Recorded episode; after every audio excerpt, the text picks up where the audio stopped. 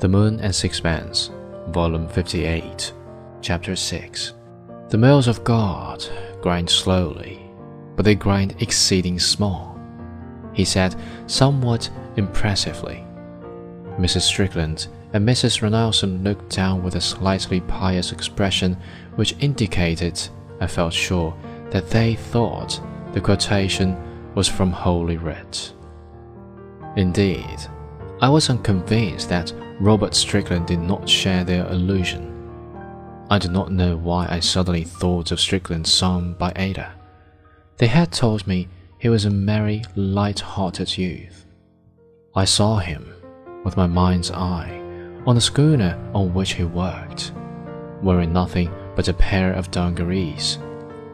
And at night, when the boat sailed along easily before a light breeze, and the sailors were gathered on the upper deck, while the captain and the supercargo lolled in deck chairs smoking their pipes, I saw him dance with another lad, dance wisely, to the wheezy music of the concertina. Above was the blue sky and the stars, and all about the desert of the Pacific Ocean. A quotation from the Bible came to my lips but I held my tongue, for I know that clergymen think it a little blasphemous when the laity poach upon their preserves. My uncle Henry, for twenty-seven years vicar of Whitstable, was on these occasions in the habit of saying that the devil could always quote scripture to his purpose. He remembered the days when you could get thirteen royal natives for a shilling.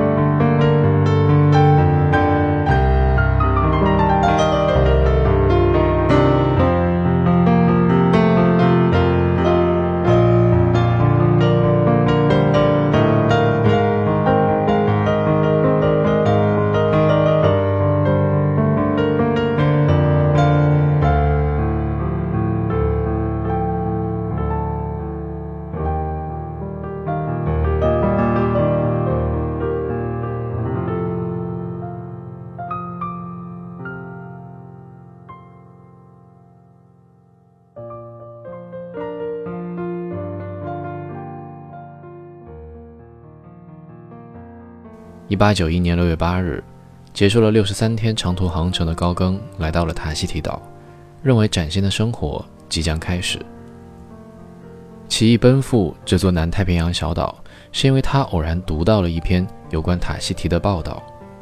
作者将它描述成一座不知金钱是何物的世外桃源，风光宜人，物产丰富，人人无忧无虑。塔希提至于他，是最后一线希望。